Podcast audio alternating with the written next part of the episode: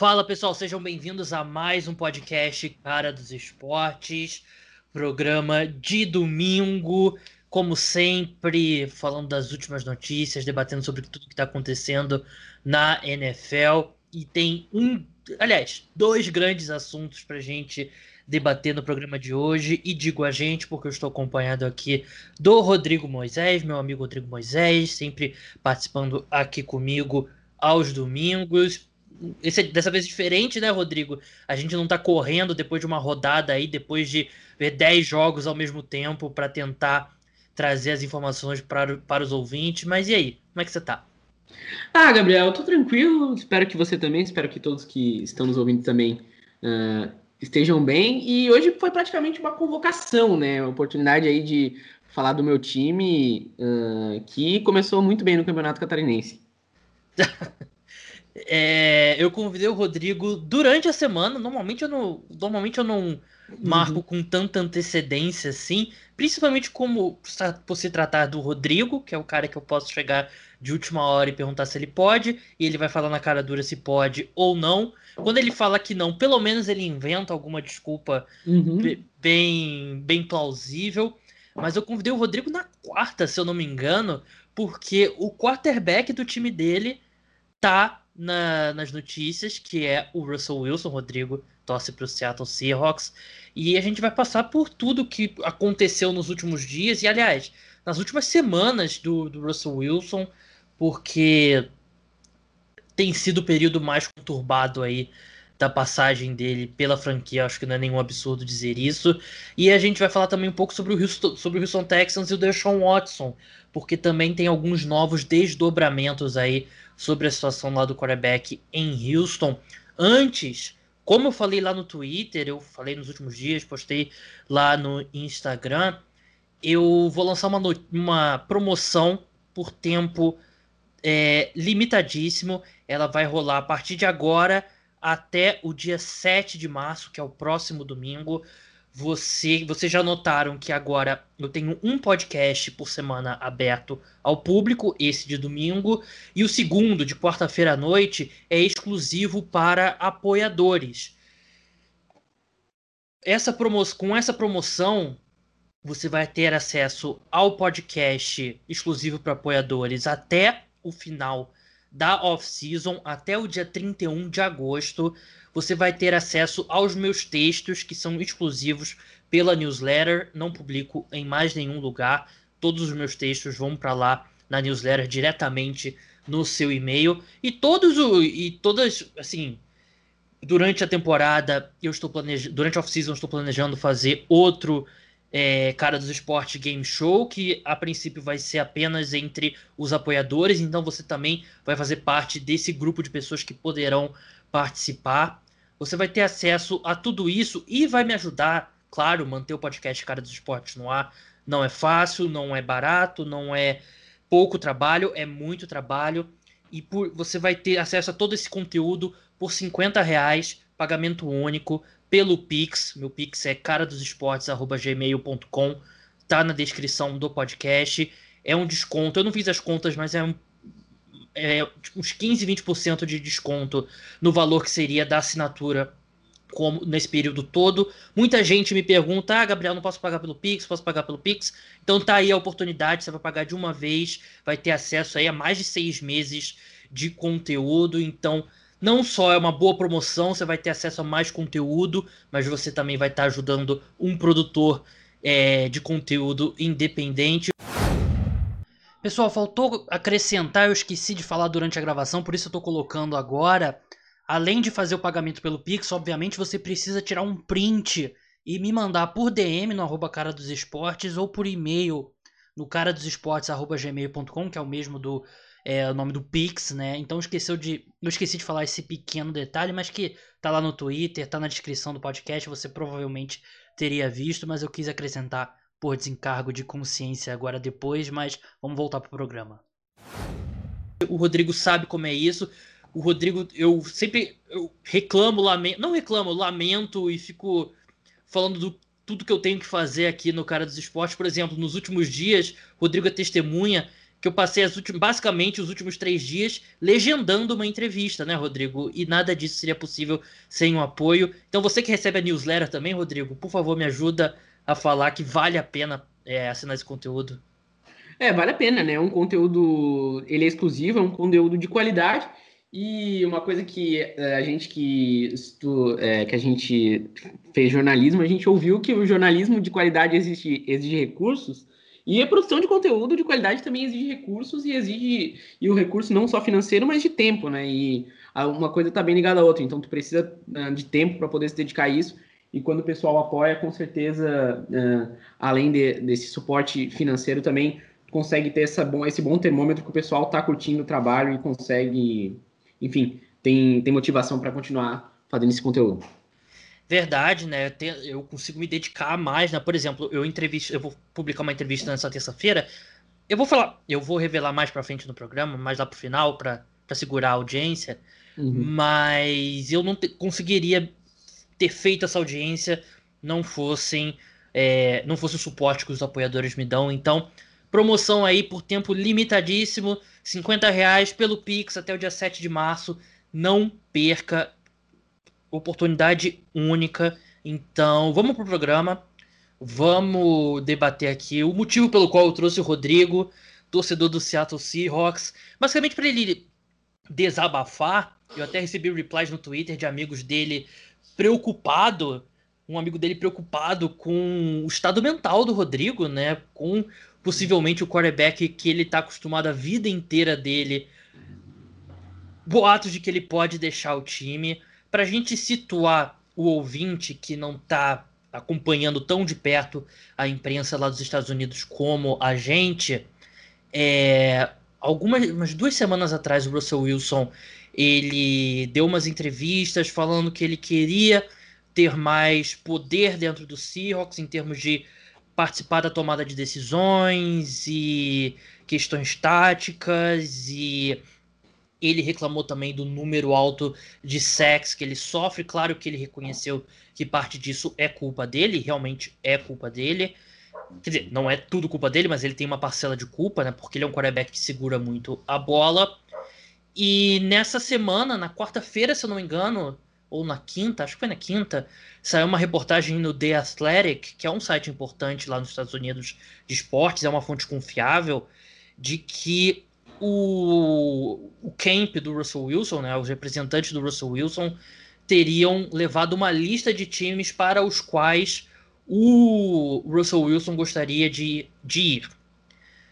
De, depois disso, o agente do Russell Wilson falou com o Adam, com Adam Schefter, e falou sem sem off, né? Ele deu uma declaração que o Adam Schefter tweetou, que disse que o Russell Wilson quer continuar em Seattle, mas se fosse trocado, ele tinha uma lista de quatro times para os quais ele gostaria de ir: Chicago Bears, New Orleans Saints, Dallas Cowboys e é, Las Vegas Raiders. Já começa estranho por aí. Primeiro porque é, eu não. Só, é, eu, eu acho que pelo que eu entendi é porque aceitaria aí, né? Porque é o que ele tem a, a, aquela ele tem a cláusula de veto no, no contrato sim, dele, sim. né? Então, mas assim, sou primeiro eu nunca vi um agente sem ser em off, né? Porque normalmente sai aquelas notícias, ah, de acordo com fontes, o quarterback tal gostaria de ir para tal time, o jogador tal gostaria de ir para tal time. Mas eu nunca vi um agente dar uma declaração e botar o nome dele e listar os times para os quais o seu cliente gostaria de ir. E ao mesmo tempo em que ele fala que o Russell Wilson quer ficar em Seattle, ele tá com aquela lista de quatro times prontos. Então, Rodrigo, não me parece, assim, o Russell Wilson, a gente vai falar do Deshaun Watson mais para frente. O Russell Wilson não me parece a mesma situação do Deshaun Watson, um cara que não quer mais vestir a cor do Houston Texans, não quer mais pisar o, em campo como jogador do Houston Texans. Não me parece ser esse o caso. Mas se o objetivo dele fosse mesmo permanecer em Seattle, ele não estava com uma lista de quatro times preparada. É, uh, para mim, uh, essa situação toda é. Uh, o Russell Wilson está claramente insatisfeito, eu diria que frustrado, talvez a palavra certa. há muito tempo a gente fala que o Russell Wilson é um dos melhores quarterbacks da NFL, e é uma verdade.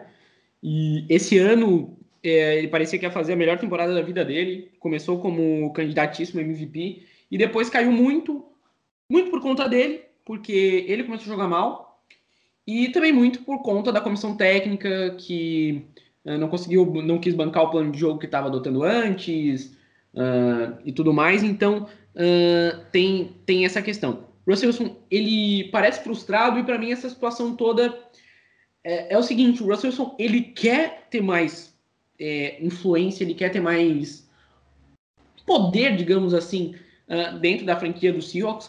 Como grandes quarterbacks têm, né? Não é uma Sim. coisa absurda. Sim, e me parece que ele tentou fazer isso quieto, assim, sabe? É, ele parece que ele tá tentando fazer isso faz um tempo. É, teve aquela treta com Richard Sherman, com Mer Thomas é, e tudo mais, uma reportagem que saiu da ESPN uh, aquele tempo de, que logo depois do Sherman sair de Seattle e a gente via que tu tinha é, uh, que tinha uma rixa no, no elenco, mas assim, eu acho que o Russell Wilson ele tá querendo ter cada vez mais influência, ele tá querendo ter mais poder, e parece que ele foi. É, ele não conseguiu isso de maneira interna. E aí eu acho que aí ele apelou para fontes externas, e até por isso que eu acho que a gente viu o agente dele é, dando declaração aberta e tudo mais. Eu acho que. É, e esse fato de querer ter mais poder, ter mais influência, tem na, na reportagem, eles citam aquele caso em que ele.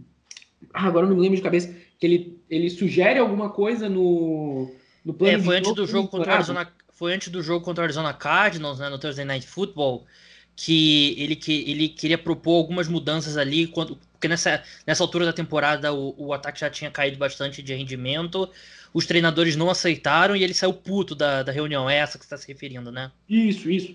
E é exatamente assim, e assim, o, é o teu quarterback querendo mudar o plano de jogo, e não é o, o, o Mitch Trubisky, é o Russell Wilson, sabe? Então, é, eu acho que é o tipo de coisa que é, vai deixando ele satisfeito. Os resultados dentro de campo, eles não são ideais, porque eu acho que o Seahawks chegou naquele ponto que é um time que a gente sabe que vai para o playoff. A gente sabe que vai, que vai brigar. É um time que ganhou a divisão esse ano, ganhou a divisão na semana 16. Mas é que o sucesso para o Seahawks não é ganhar a divisão mais. O sucesso para o Seahawks é, é ir para o Super Bowl. É um time que foi dois anos seguidos para o Super Bowl, que foi várias e várias vezes para playoffs, mas que não está mais conseguindo ter sucesso em pós-temporada. Isso muito parece por conta de um plano de jogo defasado, por, por problemas na montagem do elenco que ficam expostos uh, quando o time joga em janeiro, e isso tudo tem é, contribuído para esse clima de, de insatisfação e eu diria que principalmente frustração para o Russell Wilson. Bem, pode dar um gole d'água agora aí, respirar um pouco, baixar a frequência cardíaca. Mas é, eu concordo com você. É, para mim, essa diferença não pode ser é, subestimada entre o discurso do Russell Wilson e do Deshaun Watson. O Russell Wilson, ele ainda. Eu ainda acho que. Eu concordo com o Rodrigo. Eu ainda acredito que o principal objetivo do Russell Wilson é ter mais poder e tentar mudar as coisas para melhorar o time do Seattle Seahawks. E ele tem, como o Rodrigo colocou muito bem, ele tentou por, por, nos bastidores e não conseguiu. E agora ele está fazendo um negócio que eu, algum tempo falo que o Russell Wilson precisava usar mais o peso dele dentro da franquia. E ele está fazendo exatamente isso, né? E a, a insatisfação dele é totalmente é, justificável, né? Ele começou super bem a temporada e caiu de rendimento muito porque, na, na minha visão, o Pete Carroll ele é um treinador defasado. E ele é um cara que tirou as conclusões erradas do, dos problemas do Seahawks no começo da temporada. É, o Seahawks começou com um ataque fulminante, mas com muitos problemas na defesa. É, e a conclusão que ele tirou foi: a gente precisa ter um ataque mais conservador para proteger a defesa. Mas isso não funciona mais em 2020, já não funcionava em 2019 e 2018. Mas na NFL atualmente, você tem que pontuar o máximo possível. Não tem essa de sentar em cima da bola. Você não vai conseguir. A forma como você vai conseguir ter sucesso é sustentando drives e passando mais a bola do que correndo. O Seahawks ele começou passando muito mais a bola do que correndo, inverteu essa proporção. Não inverteu essa proporção, mas equilibrou mais essa proporção na segunda metade da temporada e o Russell Wilson caiu de nível também, caiu de nível por causa disso, mas caiu de nível por si próprio também. O ataque parou de funcionar, a defesa melhorou, mas é, é um negócio que eu tava batendo no, no ponto sempre. A gente vai. Uh, foi na semana o que 12 por aí que eu falei, a gente vai começar a bater, vai ter muita gente batendo na tecla que a defesa do Seahawks mudou, mudou para melhor, mas o pessoal vai ignorar que melhorou em números numa sequência que pegou os Rams, os Giants, os Eagles, o Washington. E também teve mais, voltou, tipo, teve voltas importantes, na verdade. Eu acho que assim, o time que teve o time teve a volta do Shaquille Griffin, teve o Carlos Dunlap e teve o Jamal Adams saudável na segunda metade da uhum. temporada. E eu sempre bati na tecla que essa defesa tinha talento. E eu acho que a volta desse talento também contribuiu, mas claro, os adversários também é, ajudaram bastante. Sim, mas aí eu acho que fez o Pete Carroll tirar a conclusão errada de que, Sim. não, viu, a defesa jogou melhor do jeito que eu quero, então a gente vai jogar assim. E isso prejudicou muito o Seahawks, porque é, é isso que o Rodrigo falou, essa defesa melhoraria, não tinha, também não tinha muito como piorar em relação ao primeiros mês e meio, mais ou menos, da temporada.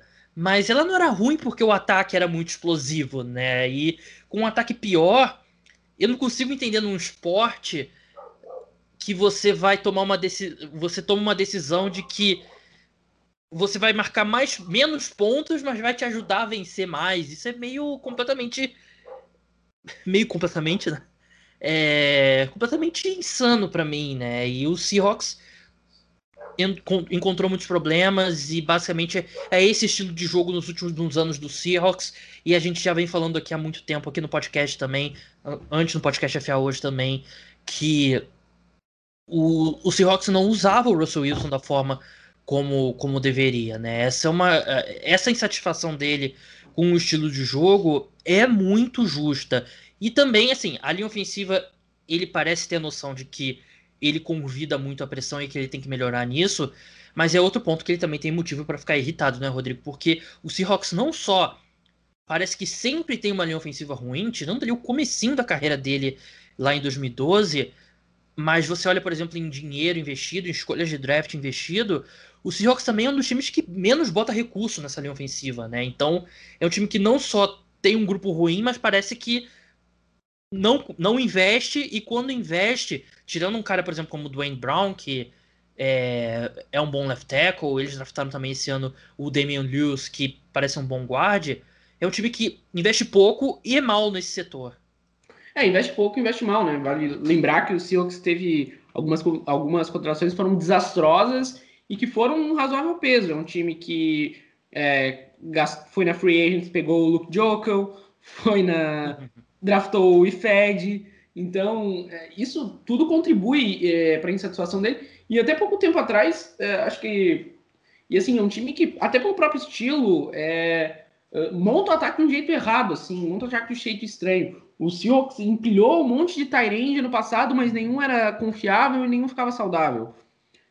Mesma coisa, muitos running backs também, e, de novo, muitos problemas de lesão. E alguns que, assim, já tem um histórico, né? Então tu não pode é, claro, tu, na NFL tu tem essa questão de lesões e azar, mas a partir do momento que o jogador já tem um histórico e tudo mais, eu acho que tu pode se prevenir a isso. E claramente o, o, o Seahawks não tá fazendo isso, tudo contribui para inflar ainda mais essa situação. Verdade. E assim, é, para mim é uma coisa que muito fã de NFL, principalmente o que tá começando, não tem muita noção, porque acha que SEC é uma estatística exclusiva da linha ofensiva. Não é é, o quarterback tem tanta, quase tanto, acho que dá para dizer tanta responsabilidade quanto no número de sacks do que é, quanto sua linha ofensiva. Você olha consistentemente os quarterbacks que são menos sacados, ao longo dos anos é um, é um número bem estável, né? Então é uma habilidade que o quarterback tem. Por exemplo, um cara como Tom Brady, apesar dele não ser nada móvel, ele sabe fazer a leitura antes do, do, Ele lê muito bem a jogada antes do snap, sabe onde vai vir a pressão, sabe quando tem que se livrar rápido da bola. O Patrick Mahomes é um cara que faz isso muito bem também. E além disso, ele estende jogadas, ele consegue passar a bola de ângulos diferentes. A gente viu o que aconteceu no Super Bowl, né? Cara como o Drew Brees e tal. E esses caras protegem a linha ofensiva. É, o Russell Wilson, ele é um quarterback fantástico, para mim um dos três, quatro melhores na NFL. Mas ele é um quarterback que convida muita pressão. E ele convida muita pressão porque ele tem uma tendência a sempre procurar o passe longo, né, o home run, como eles falam lá nos Estados Unidos. Ele não confia muito, ele não procura muito o jogo de passe curto e nem o Seahawks dá opções boas para ele de passe curto, né? Não é um, não é um time, por exemplo, com grande, grandes opções de running backs recebendo passes e tal, e como o Rodrigo falou da situação de Tyrants. Então, é um time que não trabalha muito bem esse jogo curto intermediário, e com isso é um time que tá em muita terceira descida longa, é um time que depende muito do Russell Wilson encontrando uma bomba pro DK Metcalf e tal, e com isso ele tem que segurar muita bola. Ele segura muito a bola, e aí convida mais a pressão numa linha ofensiva que já é ruim. Então acho que não precisa ser nenhum, é, nenhum gênio para perceber que essa combinação não é boa. É, Mas é uma... É, na verdade, assim, a impressão que eu tenho é que o Russell Wilson é traumatizado, né? Porque ele acho que quando tu joga. Ele jogou praticamente a carreira dele toda atrás de, um, de uma das piores linhas da NFL, uma das cinco piores. E ele sempre teve que fazer isso, então meio que valia a pena o risco. E talvez esse ano, por tu ter o Dwayne Brown, por tu ter o Damian Lewis, o próprio o center, o Ethan Post, que, que jogou um pouquinho melhor. É, era, assim, a linha do Seahawks era o quê? A 19 da NFL, nos, nos rankings do PFF, era alguma coisa nesse sentido. Então já é alguma coisa a mais que pode permitir que tu mude um pouco teu estilo de jogo e aí o Seahawks não oferecia isso, como você falou, então não tinha um passe curto. E o próprio Russell Wilson parece que ele não estava acostumado que ele, que ele tinha essa opção de soltar a bola rápido e tudo mais. Então, enfim, também acho que isso tudo contribui. Sim, eu tô vendo aqui o ranking, vigésima linha ofensiva é, é, bloqueando para o passe. É, o que, assim, claro, você tá ali mais ou menos na média, né? E se você tivesse um bom esquema de jogo e um quarterback que se livrasse mais rápido da bola, dá para você sobreviver com, com isso, né? Não, não seria o ideal, mas dá para sobreviver. Assim, de novo, você tem o Russell Wilson, não é qualquer quarterback. Então, é muito esquema tático também. O que eu, o que eu tô querendo dizer é isso. É muito esquema tático também, é passes rápidos e tal, protegendo a linha ofensiva também. Isso não tem em Seattle. O que nos leva a mais um ponto aqui na nossa pauta, Rodrigo, que é o Pete Carroll que a gente já passou pela questão lá da reunião que o Russell Wilson ficou puto, tem a questão do, eu já falei, de como ele é defasado, e parece que incomoda muita gente dentro do, do Seahawks o fato dele, ele só, parece que ele só escuta os filhos dele que estão trabalhando na comissão técnica, algo que, assim, é, é comum na NFL, né, você vê o Belichick tem filho na comissão técnica e você olha nas comissões técnicas, tem sempre filho de alguém. O Kyle Shanahan é filho do Mike Shanahan. Então tem sempre ali, sempre filho de alguém. Mas parece que o Pete Carroll só escuta eles e o GM John Schneider não aceita feedback de mais ninguém. E eu achei essa parte engraçada na reportagem, porque é claramente vindo da boca do Brian Schottenheimer, né? Que foi, que foi demitido agora nessa off-season. E são coisas que a gente critica o Pete Carroll já não é de hoje. Pete Carroll foi um grande treinador, Rodrigo. O Pete Carroll chegou em dois Super Bowls com o Seahawks. Ele teve um grande sucesso no futebol americano universitário com USC. Ele tirou uma franquia que estava há muito tempo mal e transformou ela aqui um dos pesos pesados da NFC. Mas a gente já está aqui basicamente no terceiro, quarto ano de que a minha impressão é que é um head coach muito defasado e talvez seja a hora daquele, daquela aposentadoria por livre e espontânea pressão. É, eu infelizmente eu concordo, né? O Pete Carroll, eu gosto muito da pessoa Pete Carroll. É, ele faz muitas coisas bem, né? Ele administra muito bem o elenco, ele desenvolve bem os jogadores. Sim, e eu acho que ele, enfim, ele tem muitas qualidades, mas eu acho que principalmente nessa parte tática e que é básico que é praticamente metade do trabalho aí, é, ele está muito defasado e a cada ano parece que e a cada ano ele vai ficando para trás, né? E, e, e não só ficando para trás de desatualizado, como ele parece que ele ainda insiste em caminhar para o lado contrário. Então isso dificulta muito. E o Seahawks tem uma particularidade que é, eu não vejo o Pete Carroll sendo demitido. Eu acho que a única maneira do Pete Carroll sair do Seahawks é ele se aposentando. E nem que seja ele sendo forçado a se aposentar, né? Porque a única pessoa que poderia demitir o, Pete Carroll dentro da franquia era o Paul Allen, um, que acabou falecendo recentemente. Hoje a franquia ela é, é a irmã do, do Paul Allen, que é a dona do Seahawks, mas ela não tem a mesma influência, ela não tem o mesmo poder.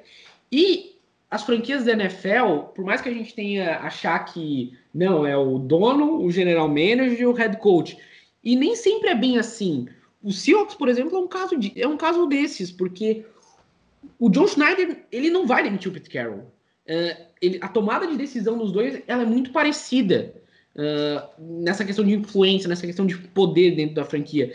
Então, o John Schneider não vai demitir o Pete Carroll. Isso não vai acontecer. A, a Jodie Allen também, que é a dona, não vai demitir o Pete Carroll. Então, a única maneira do Pete Carroll é, sa sair do Seahawks, e eu acho que esse para mim é um, é um, ponto que é importante para essa franquia é, é, voltar a ter o sucesso que ela espera e, e, isso que é o que o Russell Wilson, na minha opinião, está buscando, é o Pete Carroll se aposentar e o time é, é seguir em frente. E isso não é um problema. Eu, o time tem que saber a hora de fazer isso. A gente vê vários treinadores da NFL que estão há muito tempo no, nos seus times. Tem o Mike Tomlin, tem o Sean Payton, o Bill Belichick. São todos, mas são todos caras que eles ainda estão rendendo e eles parecem uh, se atualizar ou deixar uh, outras pessoas que têm mais uh, com algumas filosofias um pouco mais modernas assumirem certas responsabilidades. O Pete Carroll, a gente viu claramente isso com o Schottenheimer esse ano. Então, assim, é, o Pete Carroll é um dos meus ídolos, eu adoro ele, eu adoro ele como pessoa, mas eu acho que como treinador de futebol americano, ele já não está mais ajudando o Seattle Seahawks. Essa parte da, da morte do Paul Allen foi um negócio que eu não tinha pensado, e conversando com o Rodrigo, ele, ele levantou esse ponto, até eu coloquei isso na, na newsletter de, de quinta de sexta-feira, acreditei o Rodrigo antes que, antes que reclamem, mas o Paul Allen morreu em 2018, outubro de 2018. Aliás, ele era. Foi o cofundador da, da Microsoft, né? E ele era dono do Seahawks e do Portland Trail Blazers e do Seattle Sounders, ou uhum. seja, sem dinheiro nenhum. É, é uma situação parecida e, sim, esse, essa situação especificamente, antes que o torcedor do Seahawks seja irritado, mas é algo parecido com o que aconteceu no Houston Texans porque o dono do, do, do Houston Texans, né, que é o McNair, é o. Esqueci o primeiro. Bob McNair, ele faleceu também em 2018. Agora, quem assumiu. Quem é basicamente quem tá comandando a franquia. Tá, é o Jack Easterby. Mas é o, é o Carl McNair, né? Que é o filho do, do Bob McNair. E esse Jack Easterby entrou no ouvido do Carl McNair agora, né? Mas antes, quando o, era só o Carl McNair, antes do Jack Easterby, o Bill O'Brien ganhou um poder gigantesco dentro do, da franquia. Criou-se um vácuo de poder ocupado pelo pelo pelo Bill O'Brien e a gente viu o que aconteceu, né? Ele desmontou o elenco, nem assim, claro, eu não acho que o, que o, o eu não acho que o, o Pete Carroll seja tão prejudicial ao, ao Seahawks quanto o, o Bill O'Brien, mas agora tem o Jack Easterby, né? Que aí é, é muito. Tá, o cara que tá destruindo a franquia, basicamente. A gente vai falar mais do Deshaun Watson pra frente. Perceber uh, isso, claro, ele teve uma renovação de contrato recente, mas não acho que isso vai ser um, um, um problema quanto a isso. É, agora, tem uma coisa também que, que, que, é sobre uma possível troca do Russell Wilson, é que eu acho que a dinâmica da troca para fazer funcionar para Seattle é muito complicada porque o time. A gente tá vendo o Seahawks não fazer um movimento de quem quer reconstruir. Os movimentos que a gente tem feito recentemente é de um time que está querendo competir agora. Então, um time que trocou pelo Dwayne Brown, é um time que trocou pelo Carlos Dunlap, é um time que trocou pelo Jamal Adams. Então, é um time que está abrindo mão de um futuro para tentar competir o quanto antes. E essa tem sido a postura do, do Seahawks. E, por exemplo, e trocar o Russell Wilson é muito difícil que a equipe troque e continue competindo.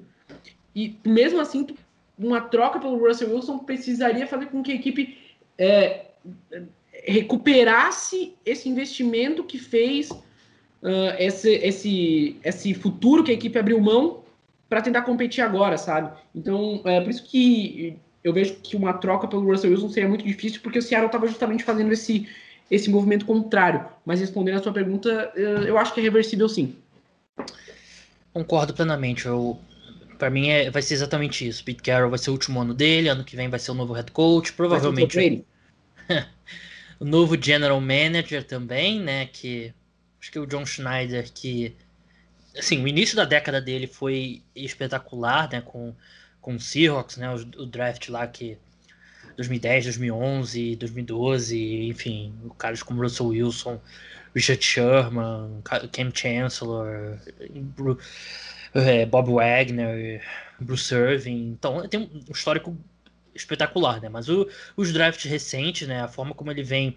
Ele poderia basicamente pegar essas últimas três, quatro, cinco escolhas de primeira rodada que ele usou. Ele poderia ter rasgado, jogado no lixo, né? Que daria o mesmo, mesmo retorno ao time. Mas eu concordo com o Rodrigo. Sobre a lista dos X. Saints. Saints, se for o Northern Saints, tem que começar a investigar a conta em paraíso fiscal e a conta da Seara, né? Porque não é possível o Saints ter dinheiro ilimitado, né? Vai estar tá pagando por fora do cap, não é possível. É, Chicago Bears eu não entendi, porque para mim o ataque dos Bears, principalmente perdendo o Allen Robinson, é pior do que o do, o do, do Seahawks. E aí você tem Bears, desculpa, Cowboys e, e Raiders, que pensando no campo e bola, faria sentido para o Russell Wilson. Seriam boas situações. A linha ofensiva dos Raiders é muito boa. O John Gruden é uma boa mente ofensiva. O Cowboys, se a linha ofensiva toda voltar saudável, ainda é uma das melhores da NFL. Tem um baita trio de wide receivers e tal. Então, esses dois aí eu acho que faria sentido, mas eu concordo com o Rodrigo que essa troca não vai acontecer. Dito isso, Rodrigo, hum. eu fiz um teaser lá no Twitter que eu tinha uma proposta de troca para você que eu achava que você iria pelo menos pensar no assunto. Tá. Então você coloque o seu chapéu de. Qual era o nome da dona do Seahawks mesmo que eu esqueci? É Jory Allen. Coloque seu chapéu de Jory Allen, que eu colocarei meu chapéu de Jerry Jones, dono tá. do Dallas Cowboys, que é um chapéu de cowboy, né? Deve ser muito bem elaborado. Mas o que, o que eu te proponho, Rodrigo, e eu não vou fazer sotaque de texano, né? Tá. Primeiro, um sign and trade, né? Eu não vou te trocar o, o Dak Prescott sem um novo contrato. Não, não vou fazer isso com você. Tá. Eu mexeria no meu cap aqui como o Dallas Cowboys. Me livraria do Ezekiel Elliott. Me livraria do do linebacker agora que me fugiu o nome, né? O que de Notre Dame, o, o, que, o da lesão séria. Hã? O não, o da, o da lesão Sim. séria. O Van Der Esch? O Jalen Smith? Jalen Smith, Jalen Smith. Tá. Que é o que tem contrato. O Van Der Esch tá um contrato de calor ainda. Tá. Me livraria desses dois para dar uma, uma limpada no cap, né? Tentar ver ali mais alguns pesos mortos ali também e tal. O que eu faria? Eu assinaria o, com o Dak Prescott um contrato aí de, vamos dizer, quatro anos. Cento e. 4 vezes 9, 36. Vai. 30, 39 milhões por ano. O, basicamente o mesmo contrato do. Ah, dá 156 milhões. 156 milhões de dólares total. Basicamente o contrato do Deshaun Watson. Só que a diferença é a seguinte: eu ia dar um baita bônus de assinatura para ele. Tipo, uns 50 milhões, os 40 milhões de, uns 50 milhões acho que aí seria impossível encaixar o cap, mas uns 40 milhões de bônus de assinatura. Por que isso? O Seahawks adquirindo o Dak Prescott nessa troca, você divide esse bônus pela duração do contrato. Quem assistiu a entrevista que eu fiz com o Brad Spielberger, que é especialista em cap, ele explicou isso. Então você basicamente dividiria esses 10 milhões por cada ano e aí o cap hit em cada ano nesse contrato pro Seahawks seria de 29 milhões de dólares. Que a gente vai concordar que para um quarterback como o Dak Prescott. Baixo. É baixo. Além disso, eu vou colocar uma escolha de primeira rodada de 2022 no negócio. E te ofereço, Rodrigo, pelo Russell Wilson, o que, que você diz? Olha, é, é o seguinte, tipo, é que aquele negócio, se. A, eu sabia a, que eu ia conseguir o, fazer você pensar com essa proposta. Não, é porque assim, o Russell Wilson ele não tá numa situação do Deshaun Watson que a gente não vai ver ele jogando. Se eu soubesse que eu tivesse mais um ano, eu não aceitaria. Porque eu não aceitaria nenhuma proposta. Dito isso, eu não acho que a gente veria uma proposta melhor que essa. Eu ia ser um baita GM na NFL. Ia ser o Daryl Morey Mas, assim, eu não acho que o Seahawks vai fazer uma proposta como essa. E, e, como eu falei, essa seria uma das poucas propostas que eu vejo que poderia manter o, o, o Seahawks competindo. Então, a partir do momento que você tem um deck Prescott, você tá, continua competindo, você dá uma, uma baixada, e aí essa, claro, tem uma escolha de primeira rodada. Eu tentaria chorar mais alguma escolha de draft ali e tal, mas eu não, assim, eu acho que se o Russell Wilson não quiser mais jogar em Seattle, se a situação fosse irreversível, eu não acho que a gente receberia uma proposta melhor que essa. E se eu troco. Essa assim... é a assim, minha resposta. eu não falei que eu trocaria. E se eu, ao invés do Dak Prescott e a situação do contrato, eu boto o Derek Carr nas mesmas. Não na condição do contrato, né? Porque o Derek Carr acho que tem mais alguns anos de contrato pela frente. Mas o Derek Carr é uma escolha de primeira rodada. Não, não, não aceito. Eu não, não, não faz sentido. Para mim não faz sentido. O Derek Carr, ele seria nesse ataque do Seahawks, ele seria destruído. Sim. Concordo. Porque eu faria, não faria nenhum sentido assim. Porque ajudaria a carreira do Henry Huggs, né? Ajudaria a carreira do Henry Huggs, mas e do Nelson, o Nelson Água, nossa. Nunca é, mais droparia um passe. É, ia ser escolha de primeira rodada no Fantasy. Mas o eu não acho que faria sentido, eu não acho que. Eu acho que assim, se fosse para trocar por alguma coisa assim, é, seria nos moldes de Jared Goff, que o Raiders paga uma porrada de escolha de draft a mais para se livrar e assim. Russell Wilson, se tu não for dar um cara que realmente vai chegar e vai manter um, um patamar assim, é, é três escolhas de primeira rodada, no mínimo. Não vejo, não vejo uma coisa menos que isso, assim. Bem, nós dois concordamos que essa troca não vai acontecer, né? Então, vamos falar de um quarterback que tá forçando mais ainda a troca, que é o Deshaun Watson. Antes disso, é, como eu falei lá no começo do programa, né, tem mais uma entrevista para publicar nessa terça-feira. Eu vou tentar manter a, a média aí de um mês por, de um vídeo por, por semana, né, por motivos óbvios aí no final do ano passado, começo desse ano, eu não consegui manter, mas é, já tem um vídeo dessa semana, já está editado, terminei de editar minutos antes aqui de começar a gravar com o Rodrigo. E o da próxima semana, aliás, mais um bom motivo para você que está em dúvida se vai aproveitar essa promoção aí do, do conteúdo exclusivo para apoiadores durante toda a off-season por 50 reais. Na próxima quarta-feira, o podcast vai ser um mock draft. Eu e o João Eduardo Dutra. Então, próximo podcast, né, dessa semana agora, a gente vai simular a primeira metade do, da primeira rodada. Depois, mais pra frente, a gente vai fazer a segunda. Então, todo mundo ama mock draft. Então, só os apoiadores vão poder escutar esse programa. Então, se você quer mais um incentivo aí para se tornar apoiador nessa semana. Mas, enfim, o que eu ia falar, a entrevista dessa semana não é uma pessoa famosa. Sim, não é uma pessoa muito famosa, ele joga na NFL, mas você provavelmente não conhece, que é o Colin Rouba. Colin Rouba, long snapper do Los Angeles Rams. E é um cara que eu conheço há algum tempo, desde, desde o ano que ele foi draftado, né? 2017. A gente conheceu no draft. Conheceu no Twitter numa um negócio totalmente aleatório, né, Rodrigo? Brincadeira. Porque. talvez eu conte a história depois, né? Não, enfim. Mas assim, eu conheci o, o Colin na, em 2017. Gente, eu fiz uma entrevista com ele na época e a gente manteve contato, né? A gente.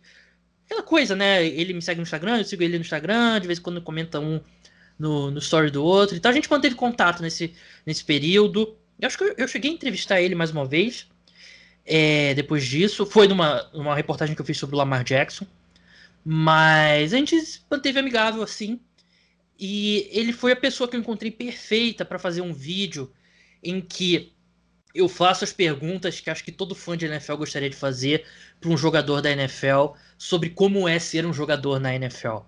E eu achei que ficou muito legal. Ele abriu o jogo, ele foi bem, ele foi bem sincero sobre questões de da pressão que é jogar na NFL. Ele é um cara que foi cortado algumas vezes, ele falou sobre isso, como é difícil. Ele falou sobre o futebol americano universitário, como é que é jogar futebol americano universitário. Ele contou em detalhes como é o processo entre o fim da temporada universitária até o draft, senior ball, combine. A parte que ele fala do combine é muito boa. O processo do draft, ser draftado, ele foi draftado pelo Pittsburgh Steelers. Então, é uma entrevista que ficou muito legal Eu sei que o nome não vai te chamar, não vai chamar atenção muita gente, né? Acho que de repente só quem torce para um dos times pelo, pelos quais ele passou, ele passou pelos Steelers, Jaguars. Ele estava naquele time dos Jaguars que chegou na final da UFC, ele passou pelo 49ers, pelos Giants e pelos Rams agora, né? Ele tá no Los Angeles Rams. Talvez a torcida desses times conheça de nome. Mas foi uma conversa muito legal por ele ser um cara que eu conheço há algum tempo. Eu pude perguntar essas coisas. A gente combinou antes, de, antes da, da entrevista que esse seria o tópico da entrevista. Ele achou super legal. E ficou bem legal a conversa. Tá um pouquinho mais longo do que é de costume. Deu 36 minutos. Por isso que eu passei os últimos três dias legendando. Porque demorou bastante. Tá editada, vou postar na terça-feira. Espero que vocês gostem. Eu aprendi bastante. Tenho certeza que vocês vão aprender também. Então vai lá no YouTube, busca a cara dos esportes, se inscreve. Como é que é que os youtubers falam sobre o negócio do, das notificações? Ativa o sininho, ativa o sininho, ativa o sininho. Ativa o sininho, toca o sininho lá. Eu, pessoal tem que me identificar aqui com a geração do Rodrigo, né? Gen Z. Mas eu que sou millennial. Mas ficou bem legal, então espero que vocês gostem. Vamos passar para Deshaun Watson agora, Rodrigo. As últimas notícias sobre o Deshaun Watson é que o Houston Texans não está escutando propostas, não só está, não está escutando propostas, como não está atendendo telefone. Então tem time que está deixando proposta. Isso é, isso é uma informação, isso foi reportado. Não é brincadeira que eu estou fazendo aqui, não. Tem time que deixou proposta pelo Deshaun Watson na caixa postal do Houston Texans. Sabe aquele negócio é, secretária eletrônica? Tipo, você ligou, você ligou para o Cicinho. é o clássico do, do jornalismo esportivo brasileiro, é, é, é assim que os times estão deixando proposta é, pelo, pelo Deshaun Watson. Ao contrário do Russell Wilson, Rodrigo, o Deshaun Watson já deixou bem claro, através de, de fonte, né, pelo agente dele e tal, o agente dele que já fazendo mais aquele jogo natural, né, de fonte e tal, sem vir a público falar com todas as letras, o Deshaun Watson já deixou bem claro que não vai jogar. Mas o Houston Texans não está querendo trocar. O que, que vai acontecer? Olha, eu acho que ele eventualmente vai ser trocado, né? A gente vai. Uh, até você vai falar de um, um, um outro exemplo mais para frente que pode acontecer se ele demorar. Mas para mim ele vai ser trocado e tem a diferença, como você falou, que ele abertamente é, ele quer ser trocado, ele não quer mais jogar uh, em Houston. E acho que também uma outra diferença é que ele está propenso a muitos outros times, né? Uh, a, a, a, a, tipos de times diferentes. Uh, o Russell Wilson, se ele sair do Seahawks, ele vai querer ir para um time que imediatamente um, seja um contender, o que é normal. E o Deshaun Watson, assim, acho que se o Deshaun Watson chega no time, automaticamente tu já se coloca numa posição boa. Mas ele tá, parece que, um pouco mais propenso a, a um time também ser construído junto com ele. Então a gente falou muito sobre Dolphins, falou muito sobre Jets, que são times que parece que ainda falta alguma coisa além do, do quarterback para chegarem nesse nível. Então, assim, é, o leque está muito mais aberto, são muito mais opções que a gente pode ver o, o Deshaun Watson, mas, assim, eu não acho que a gente vai ver ele jogando de novo com o Houston, e eu acho que em setembro a gente já vai ver ele começando a semana 1 com, com algum outro time. É, o, o único paralelo, e assim, um paralelo distante, é aquela. É não é, porque não é um quarterback do mesmo nível, apesar de ter sido um bom quarterback, ter sido um quarterback muito bom durante a carreira, é o Carson Palmer. O Carson Palmer, em 2010, ele já tinha aí seus 31, 31 anos e já estava bem cansado do Cincinnati Bengals. Ele pediu para ser trocado e os Bengals não não acataram esse pedido, não depois da temporada 2010, né? Na verdade, é, eles não acataram esse pedido. Ele, o Carson Palmer não apareceu para o training camp, não apareceu quando a temporada começou. Os Bengals não arredavam pé, não vamos trocar, não vamos trocar. E o Carson Palmer disse que ia se aposentar, que ele não ia jogar mais pelos Bengals, que ele ia se aposentar. O que aconteceu foi, na semana 9, o, o Oakland Raiders, que estava numa situação ruim, né? O, o, Jason Campbell, que também já não era um grande quarterback, se machucou e tal, enviou uma proposta ao, aos Bengals pelo, pelo Carson Palmer e trocar e conseguiram adquirir ele. Foi acho que uma escolha foi uma escolha de primeira rodada e uma escolha de segunda rodada condicional em 2013. Então, ele é um cara que ficou metade da temporada dizendo: Eu não vou jogar, vou me aposentar se você não me trocar. Eu acho que isso pode acontecer com o Deshaun Watson. E assim, o Deshaun Watson não só é mais jovem que o Carson Palmer era naquela época, mas ele é bem melhor do que o Carson Palmer era naquela época. E assim, o Carson Palmer chegou a ser segundo time ao Pro, né? Ele foi um bom quarterback na carreira dele, né? Mas o Deshaun Watson é superior ainda tem um teto para ser muito melhor do que isso. Se os Texans não trocarem ele durante off-season, para mim é isso que vai acontecer. O Deshaun Watson, ele, eu não acredito que ele vai. Ele perderia bastante dinheiro, né? Porque com o novo acordo coletivo. Assim, quem acompanha a NFL há algum tempo lembra, né? Que quando um jogador queria um contrato novo, ou queria ser trocado e tal, ele fazia greve, não ia pro training camp e tal e eventualmente ele fazia um acordo com o time, ele voltava para o training camp e o time perdoava as, as multas, né, por, pelos treinos perdidos. No acordo coletivo novo entre a NFL e o sindicato dos jogadores, os times não podem perdoar essas multas. Então ele, ele vai perder bastante dinheiro. E é uma multa salgada, né? Não, não lembro exatamente o valor, mas não é nada trivial, assim. Pode ser. Acho que nem para um quarterback da NFL é um valor trivial mas para mim ele tá totalmente redutível e como ele deveria ter, como ele deveria estar, né? A gente não precisa citar aqui todos os motivos, mas todo mundo sabe o, o a, a, tragédia que é esse que esse Houston Texans é. Mas o meu palpite é que a gente vai ver o Deshaun Watson a gente não vê mais o Deshaun Watson jogar pelo Houston Texans e ele pode ser trocado antes da temporada, ele pode fazer essa greve e tal, mas eu não vejo ele mudando esse desejo. E se o objetivo do Houston Texans é. Sim, claro, o objetivo do Houston Texans parece ser manter o Deshaun Watson. Isso não vai acontecer. Eu não acredito que eles deveriam deixar chegar no training camp, né? E assim, os times da NFL, eles precisam de um deadline para eles se moverem, porque senão fica um olhando para o outro, ninguém quer dar aquele poder de. É aquela coisa do Michael Scott é, declinando o direito de, de começar a, a conversa como tática de negociação. Rodrigo com certeza lembra desse episódio de The Office. Mas quando vai chegando no draft, aí eu acho que pode dar uma acelerada nesse processo. Mas se eu tivesse que dar um palpite hoje, Rodrigo, e a gente está gravando aqui no dia 28 de fevereiro, 19h50, horário de Brasília, eu acho que a gente vai ver o Deshaun Watson sendo trocado logo antes do draft. Vai chegar. Não, rapidinho. Vai chegar o draft. Os times vão conseguir falar com, com o novo GM lá do, dos Texans, que agora me fugiu, o Sério. E vão oferecer uma, três escolhas de primeira rodada, o que quer que seja. E eu acho que o, o Houston Texans vai ter que vai ter que se resignar que estragou seu relacionamento com o Deshaun Watson e que não tem jeito. E se eu tivesse que dar um palpite de time, para mim será o Carolina Panthers porque é um time que fez uma proposta agressiva pelo Matthew Stafford, que provavelmente melhor até do que a proposta dos Rams, né? Porque não incluía é, absorver o contrato do Jared Goff. Mas é o meu palpite hoje, de novo, dia 28 de fevereiro, às 19h51 agora, horário de Brasília. E você, Rodrigo, o que, que você acha?